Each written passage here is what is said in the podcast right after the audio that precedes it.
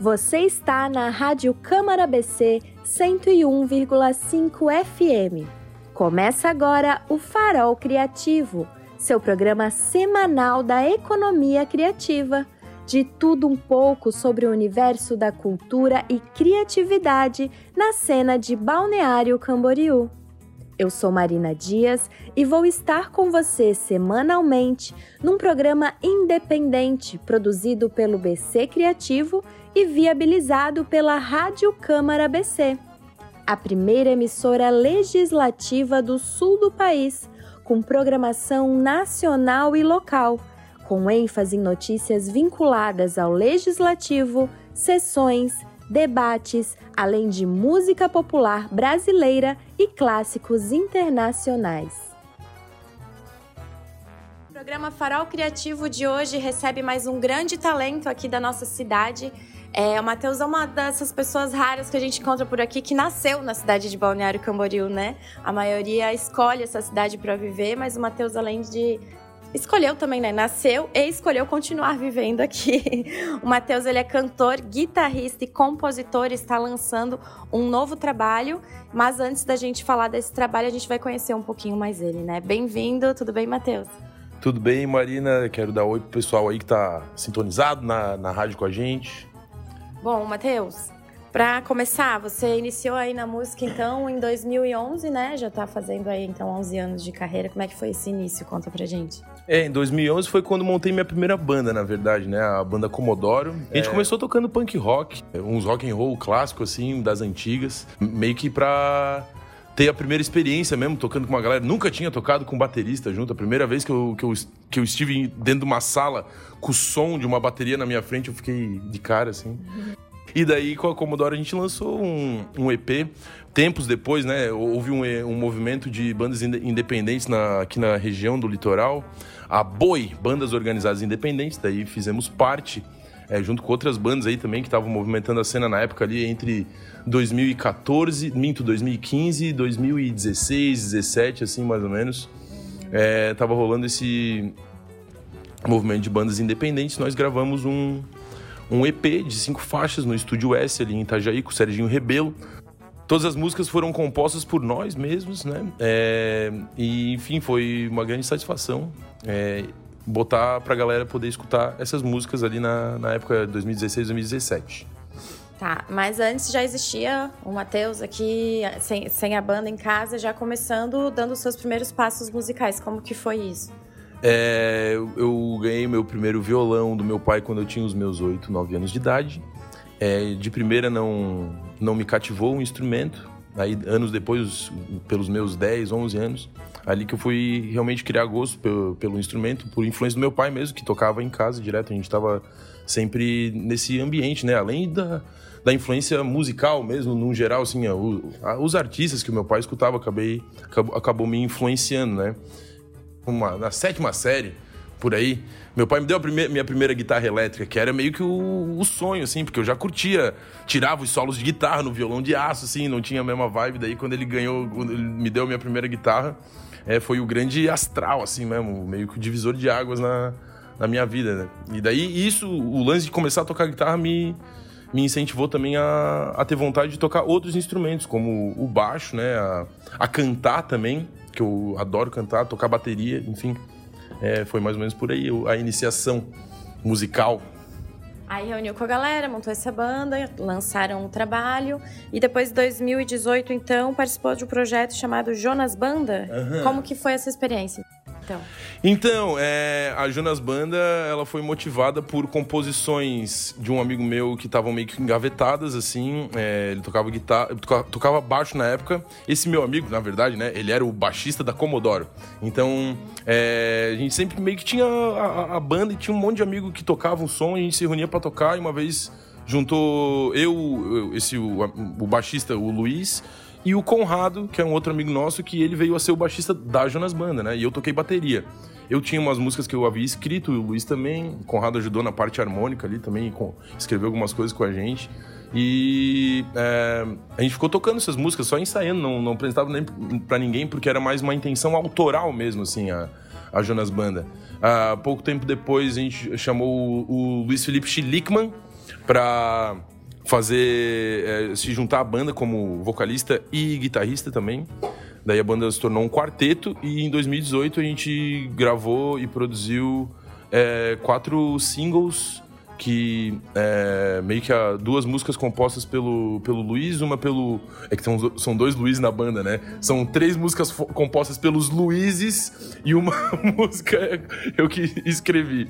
É, e daí tá. O Matheus Compositor nasceu aí ou já escrevia? Não, já escrevendo para Commodore. Ali no, em, 2000, em 2016 a gente lançou a Commodore, na verdade, né? Mas as músicas já foram compostas antes. Então, eu que meio que eu sempre, tipo, sempre me fascinou esse lance de das palavras mesmo, organizar as palavras e, e ver como é que faz a melodia com as sílabas e tudo mais e soar, né? A gente escuta as músicas que a gente gosta que que chama a nossa atenção. Isso daí, escrever sempre foi um, uma, uma, um exercício que eu levei ao meu lado, né? Desde que eu tinha os meus 15, 16 anos ali. E, a, e é como todo exercício, né? A gente evolui, quanto mais faz, a gente evolui. É uma, uma necessidade, eu acho, né? Escrever, compor, mostrar pra galera o que você queria no final das contas, né? E a Jonas Banda foi isso daí também, foi uma efervescência de uma, uma, uma explosão de ideias, assim, e daí gravamos da, de forma independente. É, a gente que, que captou tudo, mixou e tal, daí mandamos pro Ricardo Maca masterizar na fita. Jonas Banda. É isso aí. Daí tá lá nas redes sociais pra galera curtir se quiser. Show. E em paralelo a isso, surgiu a Carmel Banda, né? Que tem até hoje e tal, que é maravilhosa, já tive a oportunidade de assistir, é incrível. É. E fala então um pouquinho desse projeto também. Então, o Carmel surgiu um pouco depois ali, é, na, em 2017, final de 2016, 2017, é, pelos músicos de uma banda que chamava Scarlet, na época, né? A cozinha da Scarlet, o Seco e o Clifton. Eles me convidaram para montar esse trio de rock and roll com foco nos anos 60 e 70, blues, né, hard rock, só parada antiga. A gente se veste tudo nesse nesse naipe, né, calça boca de sino, colete, camisão, como se estivesse no Woodstock mesmo. E aí a gente fez uma, uma maratona de shows ali por dois anos aqui no litoral e oeste também do estado. A gente tocou bastante, tipo, bastante mesmo. Daí veio pandemia, a, a banda mudou a formação agora nessa retomada, né? Somos um quarteto quem permanece da formação original, eu e o Clifton. Daí juntou-se juntou a nós Aline Titon nos vocais e o André Silva no baixo. E estamos aí é, voltando agora. É, a expectativa também é produzir um material autoral, um disco, aí, um, um álbum, né? E lançar talvez ano que vem, é a intenção. É, dá para parar, né? Uhum. A pandemia fez todo mundo recalcular a rota e fazendo coisas diferentes. E eu acho que para vocês artistas deve ter sido um desafio, né? Porque aí fica fora do palco, fica né, fora da, do fazer, da profissão, né? Mas mesmo assim, um pouco afastado disso, continuou Sim. trabalhando nos projetos. Com certeza, eu acho que é, é, é, um pouco delicado esse assunto do isolamento, da pandemia, né? Porque foi uma situação muito difícil para a grande maioria das pessoas, né? É, porém, é, mesmo diante da turbulência, né? Eu tentei usar ao meu favor, né, dentro de todo o privilégio que eu estou inserido também, né? É, que é, por exemplo, é, acho que a desgraça também, ela, ela tem a, a ela, ela, dá uma inspiração artística, né? Seja lá a desgraça que for, né? A maioria que a gente conhece aí é doença de amor, né, cara? O coração partido é o, é o maior, é o maior é uma essência criativa, né? Que tá junto com a gente. Mas ali tem, enfim, tem vários níveis, né? A, a... Impacta emocionalmente em muitos, uhum. muitos lugares, né? Uhum. Então, a, é, recentemente aí, é, acho que agora que o, o programa foi ao ar, faz, deve fazer umas duas semanas que foi lançado um EP que é de quatro faixas, e essas faixas eu compus todas durante o isolamento, entende? É, e são histórias meio que da, das minhas, dos meus devaneios ali no isolamento sobre tudo que estava acontecendo. Isso me afetou bastante emocionalmente, assim. Enfim, é, eu, eu tentei usar isso como uma fonte criativa também, né? Para não ficar doido também, botar para fora a, aquilo que eu estava sentindo, aquilo que eu tava, que tava rolando na minha cabeça no final das contas durante esses dois anos que fiquei trancado, ficamos trancados né, em casa. Eu, particularmente, levei bastante a sério o isolamento a duras penas, né? Mas é isso aí. É, não dá para pensar só na gente no final das contas, né? Mas quando eu escrevo, eu, é uma questão mais pessoal mesmo de eu me aliviar, assim, né? Daí eu penso mais em mim quando eu tô escrevendo, porque é, um, é o pessoal mesmo, né? É, aliviar a alma, descarregar. Des, desafogar mesmo hum, as ideias, é isso aí. E daí foi, foi ao, ao, ao, as plataformas de streaming aí, o EP Desespero, que foi esse processo de composição durante o isolamento. Daí passei gravando com a minha banda aí, agora um trio que eu, que eu chamei uma galera para tocar comigo, justamente para com a intenção de lançar uma carreira solo. Então, Matheus Libório Trio, que é o teu projeto solo, surgiu na pandemia? Isso, a, a ideia surgiu ali no, no final do isolamento, na verdade, quando a gente já tinha aquele deslumbre da, das coisas estarem retomando, né? As atividades sociais mesmo, assim, tá, tá rolando uma retomada, assim.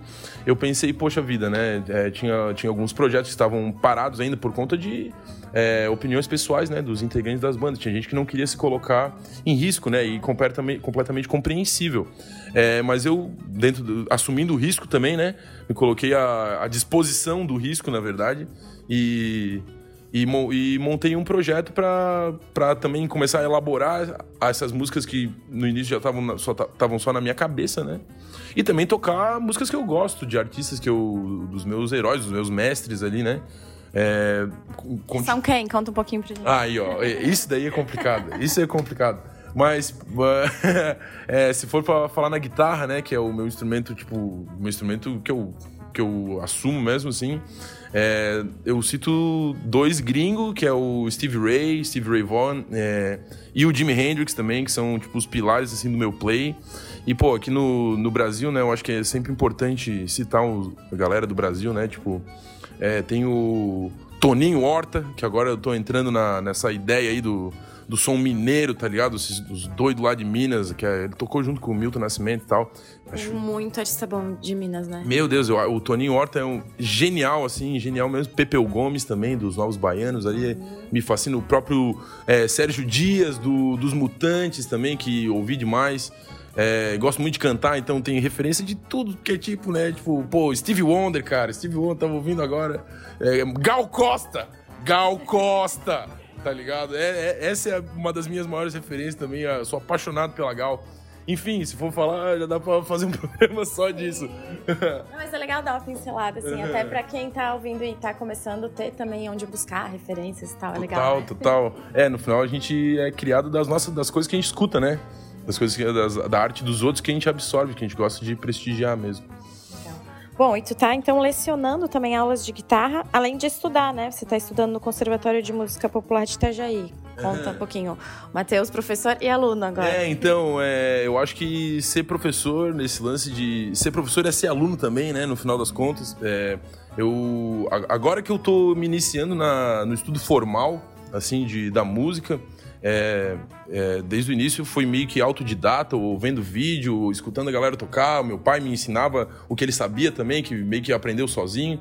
Então foi, foi meio que nessa pegada, assim. Agora que tá rolando o estudo formal ali no Conservatório de Itajaí, tô, tô estudando com os grandes professores e trocando também com a, com a galera que estuda lá também, com os alunos, que são pessoas incríveis.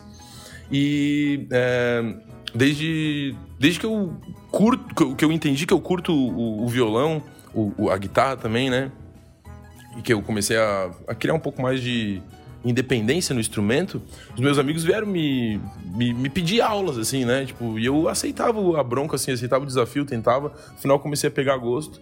E agora, à medida que eu tô aprofundando o meu conhecimento, também tenho, tenho vontade de passar a ideia para frente, né? Ensinar a galera a tocar um instrumento, a incentivar a galera a, to a tocar um instrumento. Eu acho que a música, ter a música perto de ti, assim, na vida é muito importante, né? Seja como um ouvinte, né? Uma, uma pessoa que apenas não apenas, né? Não vamos diminuir isso jamais. Mas uma pessoa que gosta de apreciar a música, todo, toda uma pessoa que gosta tanto assim que quer executar ali, quer criar, tirar o som, né? Quer explorar essa parte sonora. E eu, eu tenho essa intenção, um dos meus objetivos, assim, passar o que eu sei para frente, assim. Daí tô dando aula de violão e guitarra para iniciantes, aí, intermediários também pouco de teoria musical, até, até onde me cabe ah, o conhecimento.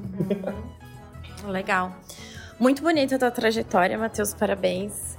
É, e agora tu está vivendo uma fase muito especial, então, da tua vida, que é depois de, tu, de né, de ter vivido tudo isso, ter é, dentro de você um repertório já de, de, de vivência musical, lançando o teu trabalho autoral, que é o EP Desespero, é isso, né? uhum. né? Conta um pouquinho pra gente sobre esse trabalho e daqui a pouco a gente vai ouvir as músicas então desse EP. Show. Então, é uma grande alegria, na verdade, é poder compartilhar essas músicas com a galera. E eu sempre, o que sempre me fascinou foi a, o lance da captação de áudio, né, produção, os bastidores, assim, porque acho, acho que a maioria da, das pessoas não, não tem muita noção do que acontece para você viabilizar, né, para você ter uma obra ali pronta pra galera escutar, né, só dar o play pá e tá tocando música. Então tem muita coisa que acontece ali por trás, isso sempre chamou minha atenção, como é que rola, né, essa atrás das cortinas ali, como é que é microfonar uma bateria, microfonar a, a captar a voz, captar um contrabaixo, um violão, enfim. E daí já faz uns anos que eu venho olhar, venho olhando para isso, né, desde a Jonas Banda ali, né? Que foi meio que a minha motivação mesmo, que a, a Jonas Banda, na verdade, ela é influenciada na galera ali do, do hype dos anos de 2017, 2016, né? Do, dos canadenses lá, Mac DeMarco.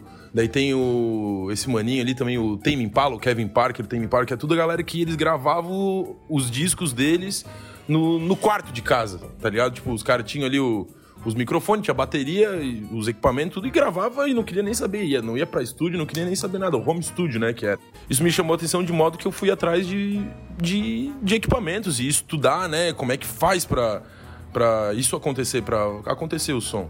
E aliado a essa ideia, é, e muito estudo depois, né? É, tem, tem, muito que aprender ainda.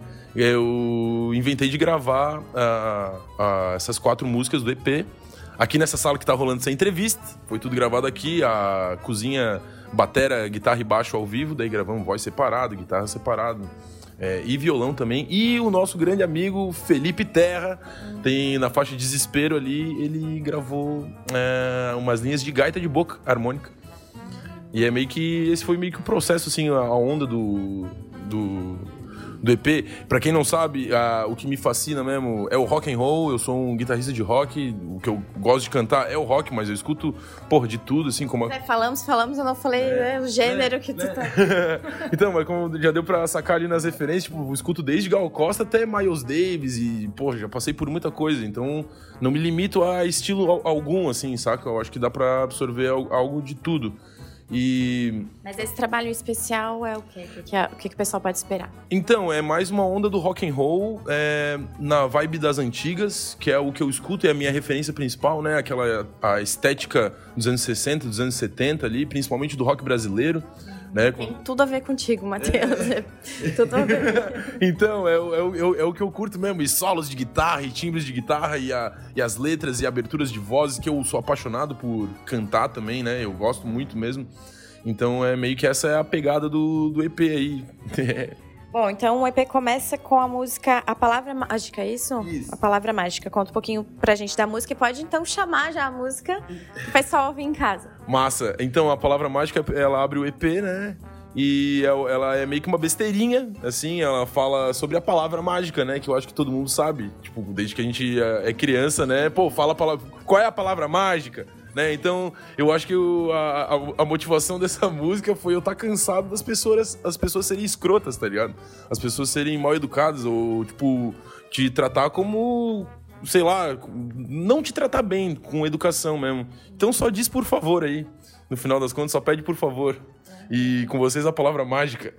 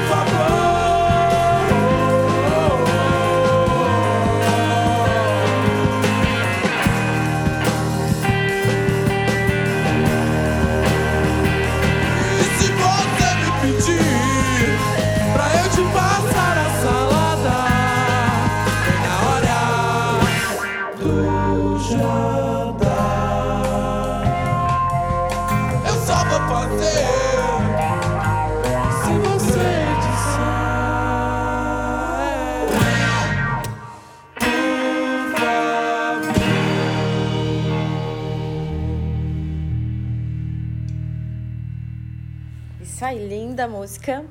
E a próxima, eu achei muito interessante isso, desespero. Você também tem uma ligação aí com a infância. Primeiro, você.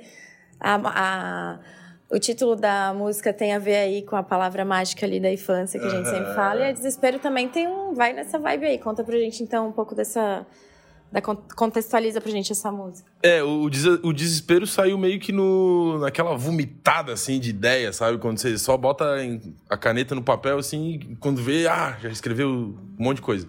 E daí eu falo da, na música sobre uma das minhas memórias de infância mais antigas, que foi quando eu me perdi da minha mãe no mercado que inclusive eu tento retratar isso na, na, na capa do, do EP, né? É... Quem nunca, né? Acho que a maioria das pessoas que estão ouvindo já foram esquecidos pelos pais em algum então, lugar. Esquecido, perdido, ou se sentiu perdido. E é... Na praia, na escola. É, é, é, um, é um momento, né? Isso marca a nossa memória. Então, tipo, eu devia ter uns três anos. É uma das minhas primeiras memórias. Lembro que eu me vi naquele corredor de mercado, assim, completamente sozinho. Mas, na real, eu não tava sozinha. Minha mãe tava ali o tempo todo, né? Ela tava cuidando de mim. Eu que, eu que achava que o mundo era gigantesco ao meu redor, né? E o cara, ah, o senso de localização é. Aí talvez tenha sido a primeira vez que tu se deparou com esse sentimento, né? Talvez tenha marcado tanto por conta disso. É, e daí é o que vem na música, é o desespero, né? Que, tipo, acho que é.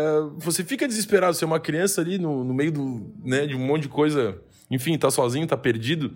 Daí é o desespero. E eu acho que o desespero, ele, ele, eu falo sobre o desespero ao decorrer da música, né? Tipo, outras outras ondas assim do desespero e eu tava, e tava rolando um desespero dentro de mim também no, no momento que eu escrevi que era o, o lance ali do, da, do Covid e, e, e, tal, né? Então é tudo em volta desse desespero.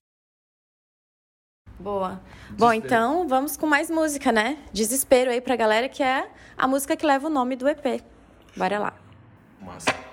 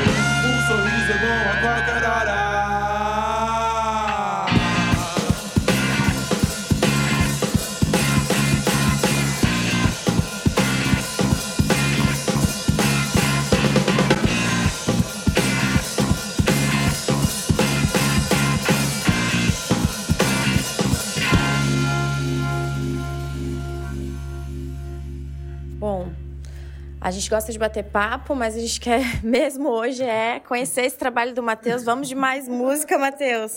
É, dá uma introduçãozinha aí sobre a Fenda do Pensamento e já chama pra galera escutar. A Fenda do Pensamento, ela é angústia e quando a sua cabeça, tipo, tá cheia de coisa mesmo, você não consegue organizar as suas ideias, né? E fala um pouco sobre fuga, né? Sobre alguns hábitos que a gente tem é, que pelo menos eu tenho, né? Eu acho que escutando a música você. Não vou deixar tudo, na, tudo mastigado, não. Escuta aí a música, você vai, vai criar sua conclusão. Mas é mais ou menos por aí.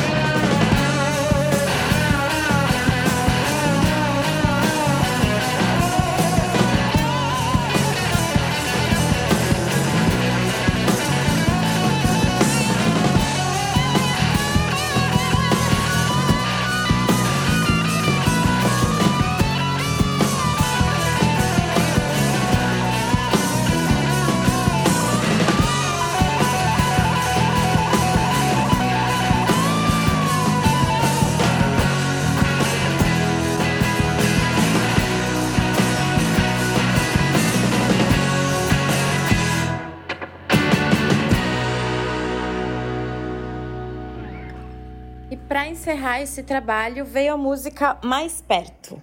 E aí, Matheus? Como como que veio essa, essa música para você? Então, esse som aí é uma das que eu, uma das músicas que eu mais gosto dessas quatro aí que meio que tem um significado forte para mim, porque eu escrevi ela junto com um grande amigo meu, o Gabriel Guterres. É, a música meio que fala sobre relacionamentos, né? Sobre tentar o máximo para fazer um negócio acontecer ali, para segurar a onda, né? Ver tentar dar o seu melhor, mas no final das contas você tem que se render mesmo, não adianta, tipo, tem hora que não, não, não dá para ter tudo no teu controle, né? É. E a gente tá, e o curioso é que a gente tava vivendo cada um no, no seu relacionamento, né? Tava vivendo histórias muito parecidas. Então, quando a gente se, a gente se juntou numa reunião de angústias e, e mágoas, não, mágoas não, uma reunião apenas de angústias, né, sobre todo, tudo que estava acontecendo na nossa vida. E daí saiu essa música aí, que é meio que ela fala por si só, não tem muita coisa subliminar, não, assim. Ela conta meio que uma história de dois rapazes aí latino-americanos que falam sobre amor. Então vamos lá, para os apaixonados, então, mais perto.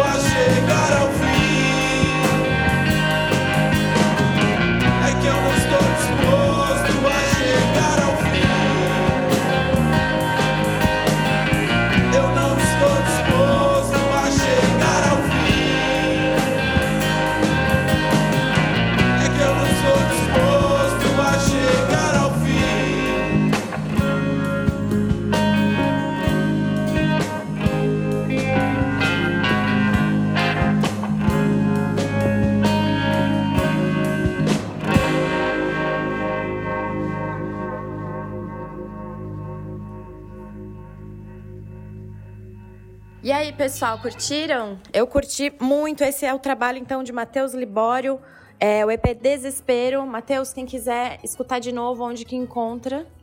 Encontra em, to, em todas as plataformas de streaming ali, seja aquela que você preferir, né? Pode, pode procurar ali Matheus Libório Desespero, que você vai encontrar o EP, também vai encontrar as outras outros projetos que foram mencionados aqui nesse bate-papo. É, queria agradecer a, o espaço aí, a Marina, a disponibilidade. E tamo junto. Quem quiser entrar em contato comigo, tem o meu Instagram, MR Libório, ou o meu contato. Posso falar o meu telefone? Ah, vamos lá, galera, contratar o Matheus para shows. Qualquer coisa pode chamar no WhatsApp ali, 47 99148 0777. E tamo junto, tamo à disposição. É nóis. Muito obrigado mais uma vez ao Farol Criativo e à Marina aí pela, pelo, pela, por esses minutos de papo. Né? Foi muito gostoso, eu que agradeço.